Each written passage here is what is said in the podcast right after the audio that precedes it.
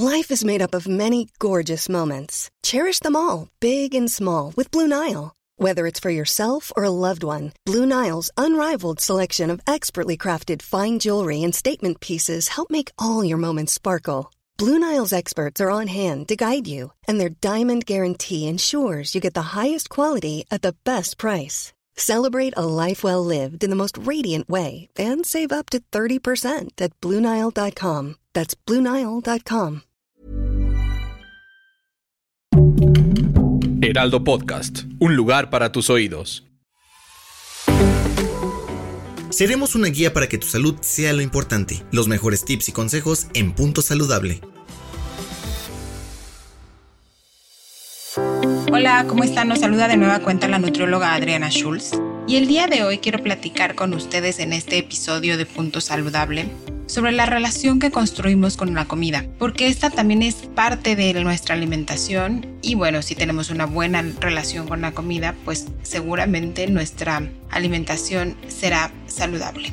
La forma en la que decidimos o podemos relacionarnos con la comida tiene que ver con muchísimos factores y cada uno de nosotros tiene una forma muy particular de vincularse con el alimento.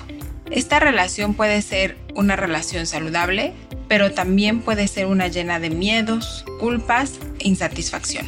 Una mala relación con la comida regularmente viene de una historia donde ha habido muchas dietas y estas dietas se han hecho con el objetivo de controlar el tamaño del cuerpo o que se quiere em, modificar el cuerpo, por ejemplo, y que ha sido parte de la historia de manera constante. Esto tiene como resultado a largo plazo una desconexión de las señales corporales, nuestras señales de hambre, de saciedad y la satisfacción que nos produce el comer. Y eso va a llevar a querer hipercontrolar todo lo que nosotros ingerimos a través de los menús establecidos, de las porciones que indica un plan de alimentación o de una dieta. Es decir, ya no se come porque se tiene hambre, sino porque la dieta dice que se tiene que comer. Tampoco se para porque ya te sientes satisfecho, sino porque ya se acabó lo que se tocaba, o sea, lo que, lo que, lo que tocaba en el plan de alimentación. O por ejemplo, si te sientes lleno antes de comer y todavía el plan de alimentación dice que puedes seguir comiendo más, pues quizás te forces a comerlo a pesar de no tener hambre porque te da miedo tener hambre pronto. Estos son solo algunos ejemplos de cómo las dietas van desconectando al cuerpo de sus necesidades y convierten la hora de elegir, de preparar y de consumir los alimentos en un momento un poco incómodo. ¿Cómo podemos saber que la relación con la comida necesita nuestra atención? Aquí les voy a describir algunos ejemplos de cómo podemos identificar que nuestra relación con la comida no es del todo saludable. Por ejemplo, Contemplas iniciar una dieta para cuidarte y enseguida vienen a ti antojos de comida prohibida como postres, helados, chocolates. En tus pensamientos dominan creencias de que existen alimentos buenos, es decir, alimentos que adelgazan, y alimentos malos, es decir, alimentos que engordan. Otro pensamiento frecuente es que al realizar una dieta pues hay que restringir muchos alimentos, sobre todo muchos de estos alimentos malos. Y eso va a ocasionar que cuando terminas de hacer una dieta, pues tienes un atracón de toda esa comida que te restringiste. Se siente una pérdida de control sobre la comida y te puede costar mucho trabajo parar de comer alimentos que tú tienes interiorizados como alimentos que no deberías de comer. Otra señal es que confías poco en las señales de hambre y de saciedad que tu cuerpo brinda.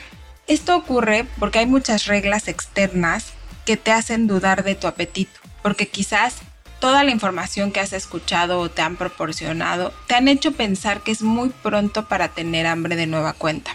O dudas de tu saciedad, porque quizás ya no deberías de comer algo porque te han dicho que es muy pronto para comer o por el contrario, que no deberías dejar tantas horas sin comer.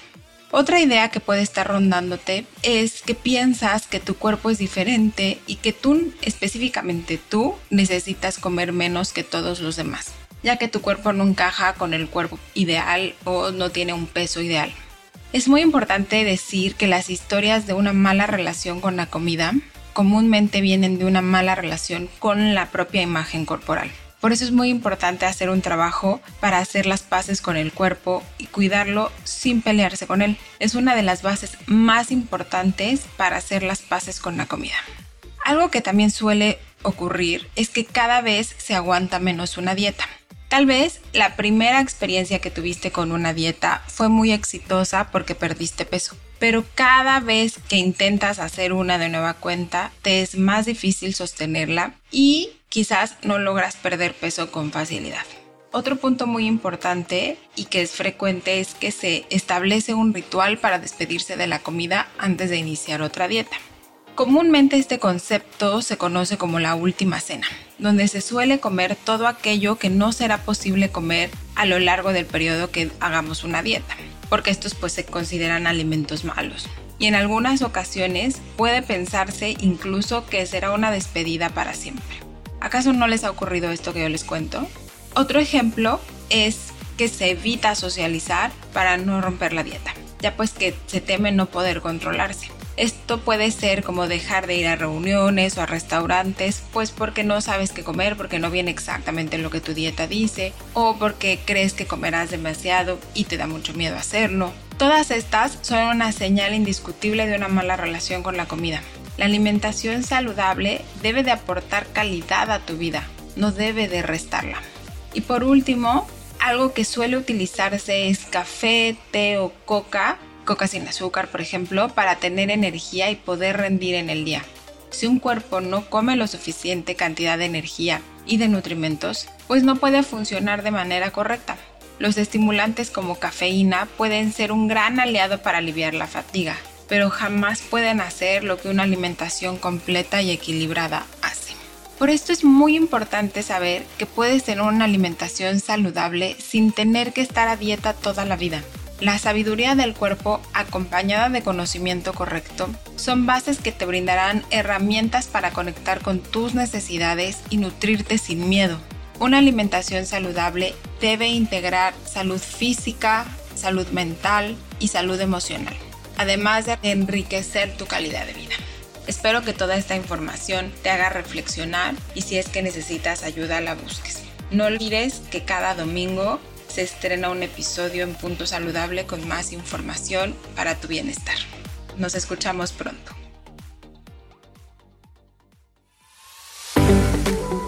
Escucha un episodio nuevo cada semana en las plataformas de El Heraldo de México